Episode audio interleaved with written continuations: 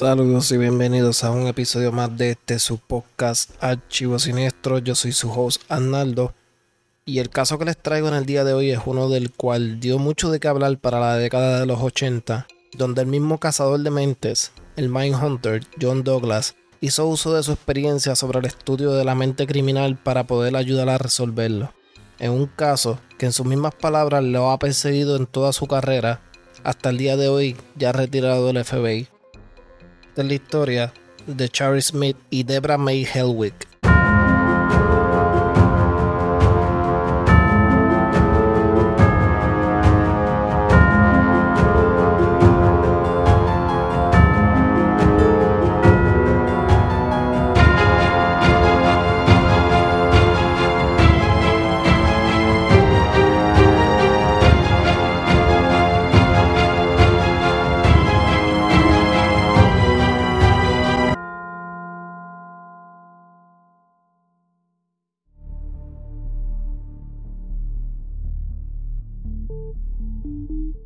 En la tarde del 31 de mayo de 1985, Sharon Faye Smith, mejor conocida como Shari, iba de camino hacia su casa luego de haber dejado a su madre en una cita médica y de haber disfrutado de una fiesta de piscina con su novio y amistades cercanas.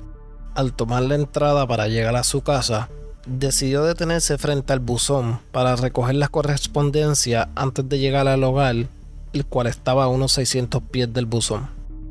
Su padre, el pastor Robert Smith, se encontraba trabajando desde su casa ese día y vio a través de la ventana de su casa a su hija detenerse en el buzón antes de llegar al hogar. Cuando Robert volvió a mirar por la ventana, en cuestión de un abrir y cerrar de ojos, se dio cuenta que no veía a su hija, sino que solo veía el carro detenido con la puerta abierta, el cual permaneció de la misma manera por unos minutos.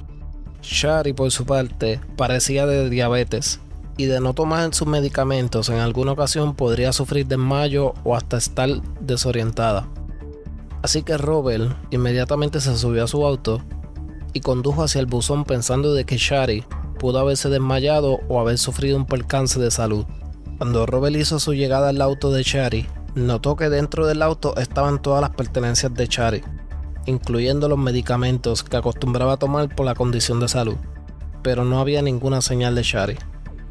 Robert inmediatamente comenzó a gritar su nombre y buscó dentro del área boscosa con la esperanza de encontrar a su hija ya sea desmayada por haber sufrido algún percance que la haya dejado discapacitada. Entre llamados y búsqueda de Robert, nunca encontró a Shari. Inmediatamente, Robert decidió regresar a la casa en ese momento y llamar al sheriff del condado de Lexington para reportar la desaparición de su hija. Al llegar los oficiales, Robert le contó lo sucedido y que vio a su hija detenerse a recoger la correspondencia y que en cuestión de segundos ya no estaba y que no podía encontrarla por ninguna parte. Normalmente para estos tiempos de los años 80, 70, incluso hasta los 90, como lo he mencionado en casos anteriores, cuando los padres reportan alguna desaparición de su hijo o algún ser querido, los oficiales siempre acostumbran a decirle lo mismo, que quizás se fugó porque los jóvenes de esa época se fugaban y acostumbraban a hacerlo, pero tarde o temprano terminaban regresando a la casa. Pero esto no era el caso. Robert Smith le explicó al sheriff que Shari no era ese tipo de persona que se fugaría, y menos cuando su hija Shari estaba a dos días de su graduación de escuela superior, que también tenía un viaje planeado en crucero con sus amistades una vez terminara de graduarse. Una vez más, el padre Robert le explicó al sheriff que Shari no era ese tipo de persona que se fugaría y perderse de algo que tanto anhelaba. Para estos tiempos, la ley en el condado de Lexington consistía en que una persona no puede ser reportada como desaparecida al menos que hayan pasado 24 horas. Pero esta vez, el sheriff decidió ignorar la ley y reportó a Sheriff como desaparecida antes de esas 24 horas. Por las siguientes horas, tanto familiares, sheriff y cientos de residentes comenzaron una búsqueda masiva en busca de alguna señal o pista del paradero de Chari. La búsqueda duró la noche entera y al final no dieron con nada. No fue hasta que pasaron tres días que recibieron la primera señal de Chari. El 3 de junio de 1985, a eso de las 2 y 30 de la madrugada, los padres de Shari, Robert y Hilda Smith, recibieron una llamada telefónica. Cuando Robert contestó el teléfono, al otro lado de la línea habló un hombre, el cual pidió hablar con Hilda, la madre de Shari. Este hombre dijo ser quien secuestró a Shari y pidió disculpas, diciendo que eventualmente le regresaría a Shari a su hogar. También dejó saber que esta no era una llamada de rescate y que no estaba pidiendo ningún dinero a cambio. Las autoridades habían dejado una línea intervenida en caso de que el secuestrador se comunicara y así poder rastrear la llamada. Sin embargo, la llamada fue bastante corta para poder ser rastreada, ya que este proceso puede tardar unos 15 minutos. Al final de la llamada, el individuo le dijo a Hilda que más tarde recibirían una carta de él y prometió volver a llamar. Al terminar la llamada, la familia Smith inmediatamente se comunicó directamente con los oficiales, quienes rápidamente se movieron hacia la oficina postal del condado en busca de esta carta. Hora y media después de una búsqueda en la oficina postal, encontraron la carta mencionada por el individuo. La carta fue puesta en una bolsa y enviado al laboratorio forense para ser analizada en busca de alguna huella, cabello o saliva que pudiera ayudar con la identificación de este sujeto. Al ser analizada, no se encontró ninguna señal de ADN. Sin embargo, los oficiales no se esperaban encontrarse con lo que estaba escrito en esta. La carta llevaba como título Última Voluntad y Testamento. Esta carta comenzaba diciendo, Los amo, papá y mamá, Robert, Don y Richard a todos los demás y a todos los amigos y relativos. Mis pensamientos siempre estarán con y dentro, entre paréntesis, ataúd cerrado. Me disculpo si alguna vez los decepcioné. Solo quería que estuvieran orgullosos de mí, porque siempre he estado orgulloso de mi familia. No se preocupen, estaré con Dios.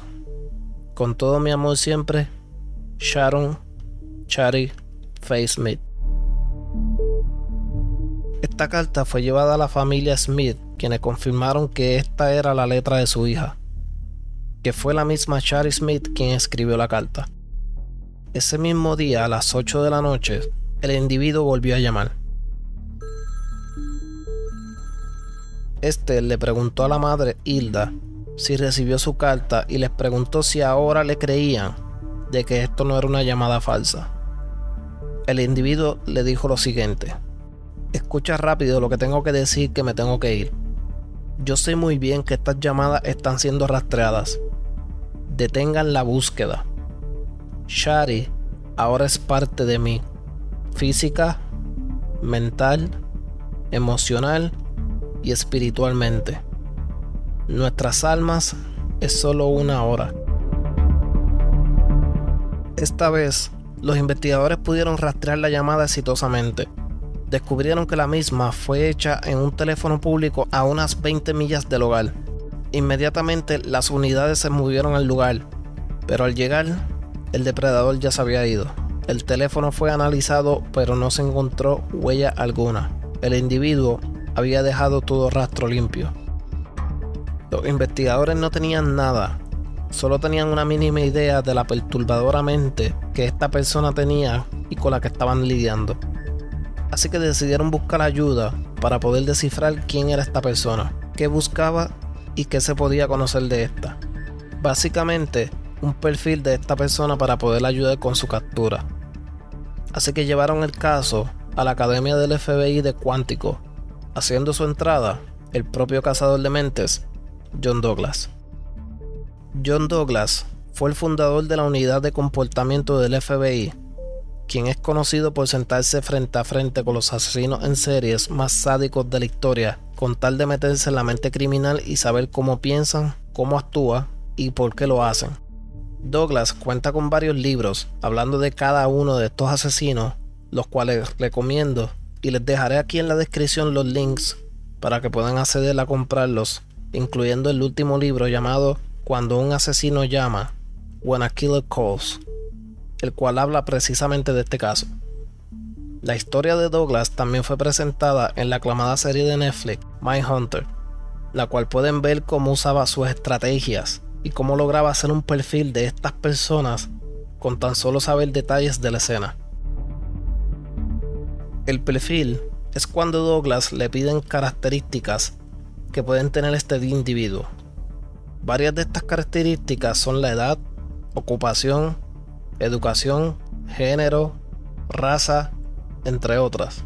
Para poder descifrar estas características, Douglas tendría que ponerse en lugar del depredador y pensar como el depredador. John Douglas solamente necesitaba examinar cada detalle de este crimen. Era así como Douglas podía conectar los puntos con la motivación de este y el patrón de su comportamiento. Teniendo esto en cuenta, John Douglas creó el perfil describiendo el tipo de persona que este individuo era. El perfil hecho por Douglas tenía 22 puntos de características, incluyendo las siguientes. El individuo era un hombre blanco, en sus casi o 30 años de edad, con una inteligencia un poco arriba del promedio, que probablemente trabajaba como contratista, ya que el individuo hacía estas llamadas en cualquier hora y lugar, lo que significaría que su profesión no era una de estar encerrado en una oficina que probablemente su profesión se basaba en algo de electricidad o algo parecido ya que el individuo distorsionaba la voz electrónicamente en las llamadas. Con récord criminal previo, baja autoestima, probablemente sobrepeso y poco atractivo, que se sentía como nadie en la sociedad y que su única manera de ser alguien era elegir víctimas las cuales nunca tendrían algún contacto con él. Este perfil fue entregado a los investigadores por parte de Douglas, con motivo de que se buscara algún tipo de persona que concordara con este perfil. El 15 de junio, el individuo se volvió a comunicar con la familia Smith, esta vez dando unas direcciones bien específicas, diciendo que en esa dirección lo iban a encontrar a ambos, nuevamente mencionando que él y Chari eran dos almas en una. Inmediatamente los investigadores llegaron a esta escena y lo primero que notaron fue el fuerte olor a muerte. Y allí en el suelo tendido estaba el cuerpo sin vida de Sharon Faye Smith. Aunque al momento no se podía identificar la causa de su muerte, Sharon Faye Smith falleció a causa de sofocación. Tenía 17 años. El funeral de Sharon Shari Faye Smith fue celebrado en la primera iglesia bautista del pueblo donde miles de personas estuvieron presentes. Esa misma noche del funeral, el individuo volvió a llamar a la familia Smith. Esta vez pidió hablar con Dawn, la hermana de Chari. Con motivo de mantenerlo lo suficiente tiempo en línea para poder ser rastreado, Don aceptó conversar con el depredador. Este individuo le dijo a Don que por favor lo perdonaran, que ese día del secuestro subió a Chari a punto de amenaza con un revólver que una vez que sabía que Shari tenía que morir, le dio tres opciones. Morir por un disparo, morir por sobredosis o morir sofocada. Y lo que dijo próximamente puso la preocupación en las autoridades y en la familia Smith. El individuo le dijo a Don que todo se salió de control, que simplemente quería hacerle el amor a Don Inmediatamente Don notó que dijo su nombre. El individuo se disculpó y dijo que se refería a Shari. Esto inmediatamente puso la alerta a los investigadores y a la familia de que esto podía ser una señal de que Don era su próxima víctima. Luego de esta llamada, el depredador desapareció del panorama por un tiempo, y mientras los investigadores seguían trabajando fuertemente con encontrar a este despiadado asesino, este ya había elegido su próxima víctima. El 14 de junio, dos semanas después de haber secuestrado a Shari, la niña Debra May Helmet, de 9 años, se encontraba frente a su casa jugando con su pequeño hermano, cuando este individuo se acercó y a fuerza se la llevó a la pobre niña en el auto. La vecina salió corriendo al ver lo que ocurrió, pero no logró nada. Solo logró ver el tipo de auto que éste conducía y que físicamente el hombre concordaba con el perfil hecho por Douglas. Hombre blanco en sus 30, sobrepeso. Contrario a la familia de Shari, el asesino nunca se comunicó con la familia de Debra. Pasó una semana y no se sabía nada de la pequeña niña. fue cuando el cazador de mentes, el Mindhunter John Douglas, tuvo una riesgosa idea de tenderle una trampa. Para llevar a cabo esta trampa, necesitaría la cooperación de la prensa y de la familia de Shari, quienes aceptaron cooperar con tal de atrapar a este vil asesino y evitar que otra familia pasara por lo mismo que ellos pasaron. El plan consistía en promocionar en la prensa que habrá un servicio memorial en honor a Shari Smith en su cumpleaños, con el motivo de que el asesino hiciera su presencia. Pero Douglas necesitaba algo más para llevar a cabo el plan, un artículo personal de Shari. Por experiencia propia, Douglas sabía que estos asesinos y depredadores sexuales suelen tener atracción a artículos de sus víctimas, artículos cuales también usan como sus trofeos. Douglas usó un peluche de un koala, peluche que le pertenecía a Charlie Face Smith. En el servicio memorial, los investigadores tenían la esperanza de que el asesino estuviese cerca observando. Al final de este servicio, tal y como fue planeado, Dawn, la hermana de Shari, dejó sobre la tumba unas flores y el peluche koala de Shari. Solo era cuestión de esperar si el asesino hacía su aparición una vez se acabara el servicio, o al menos llamar nuevamente. Horas pasaron y el asesino nunca vino por el peluche. Pero Douglas sabía que tarde o temprano la trampa funcionaría y el depredador iba a llamar nuevamente. Mientras esperaban por esta llamada, John Douglas se encargó de entrenar a Dawn y prepararla para cuando esto ocurriera, enseñándole sus propias técnicas de cómo hablar, cómo no juzgar al depredador o ser fuerte con él, el cómo ser atento y hacer que se sintiera cómodo, con tal de que se mantuviera el suficiente tiempo en línea para poder rastrear la llamada nuevamente. Justo después de la medianoche, ese día del servicio memorial, el teléfono sonó. El plan de Douglas funcionó. Inmediatamente notaron algo diferente cuando él llamó esta vez. Notaron que ya no estaba usando su voz distorsionada. De acuerdo con John Douglas, esto era una señal de que él se estaba sintiendo en confianza ya, de que nunca iba a ser atrapado, que se sentía en poder la llamada, el depredador dejó claro lo que todos temían, que Don era su próxima víctima. El depredador dijo lo siguiente, Dios te eligió, Don, Dios quiere que te unas, es solo cuestión de tiempo. Puede ser este día, esta semana, este mes o este año. No puedes estar protegida todo el tiempo. Pero antes de finalizar la llamada, este individuo volvió a dar unas direcciones a Don una vez más, lograron rastrear la llamada exitosamente. Sin embargo, esta vez la llamada fue hecha de mucho más lejos, complicando así el rastreo y tardándose mucho más de lo normal. Una vez se llegó al teléfono donde fue hecha la llamada, el asesino ya se había ido. Una vez más, no dejó ningún rastro.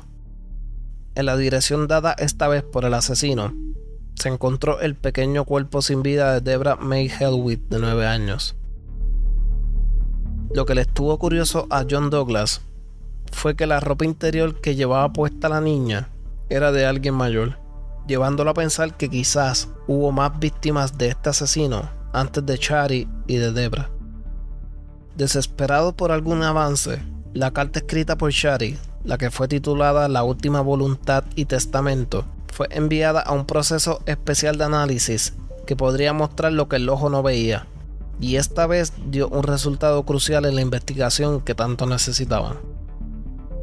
Notaron que la carta fue escrita sobre una lista de compras y en la carta se veía un número de teléfono, el cual comenzaba con el código de área del estado de Alabama y el resto le faltaba varios dígitos.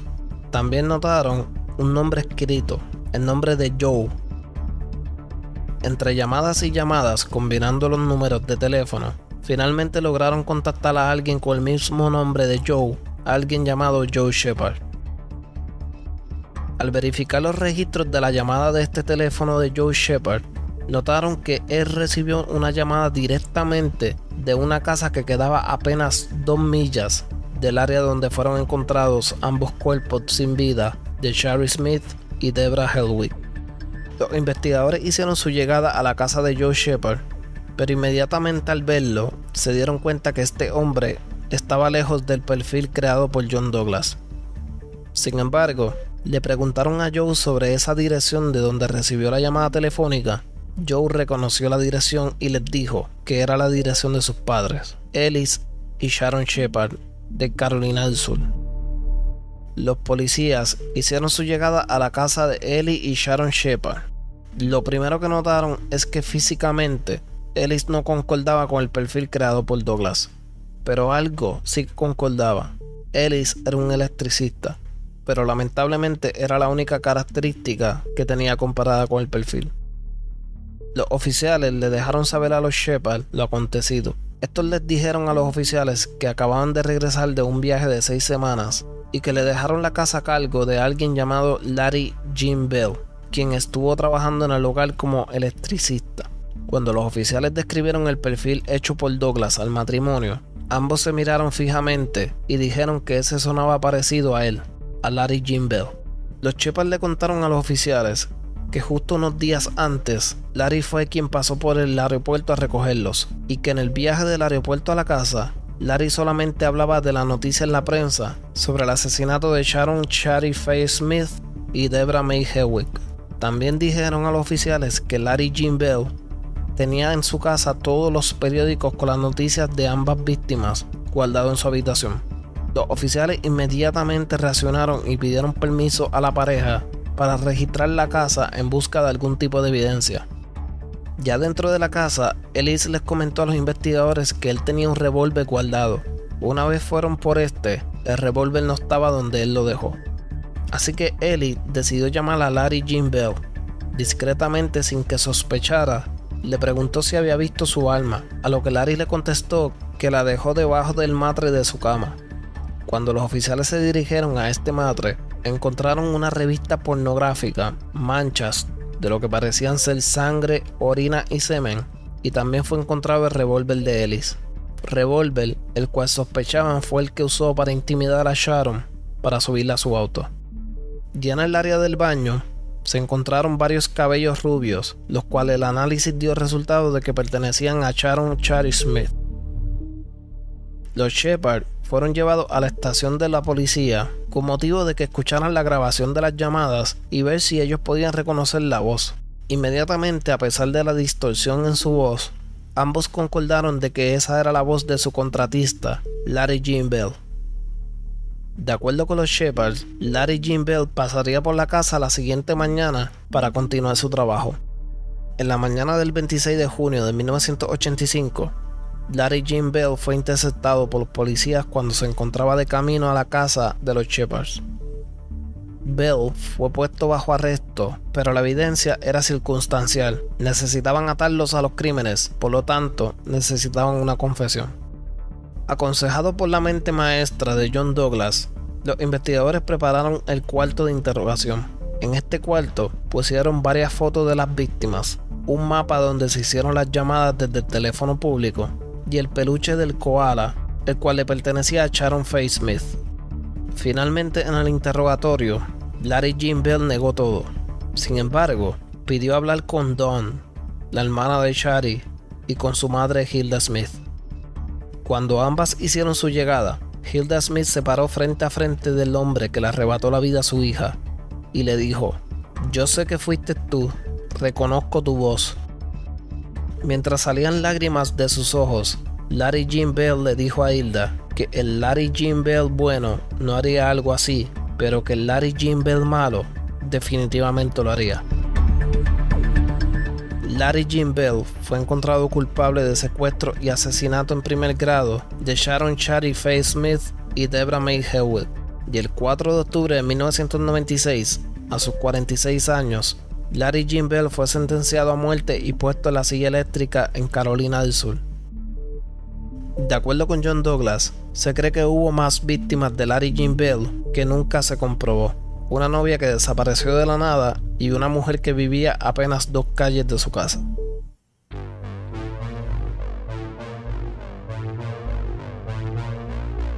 Hasta aquí el episodio de esta semana. Sabe que nos pueden dar follow en las redes sociales, YouTube, Instagram y Facebook. No se olvide acceder a los links que tengo abajo en la descripción. Ahí están los links por si desean comprar el libro de Mindhunter o cualquier otro libro de John Douglas. Una vez más, gracias por sintonizarnos. Espero que les hayan gustado el episodio y hasta la próxima semana.